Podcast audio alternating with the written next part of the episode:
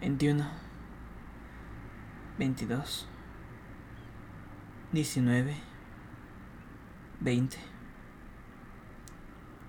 Haber navegado en las entrañas del mar,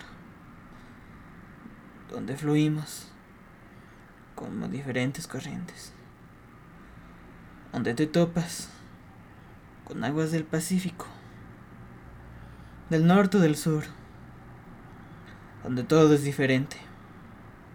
Ahí es donde encuentras tu propia corriente.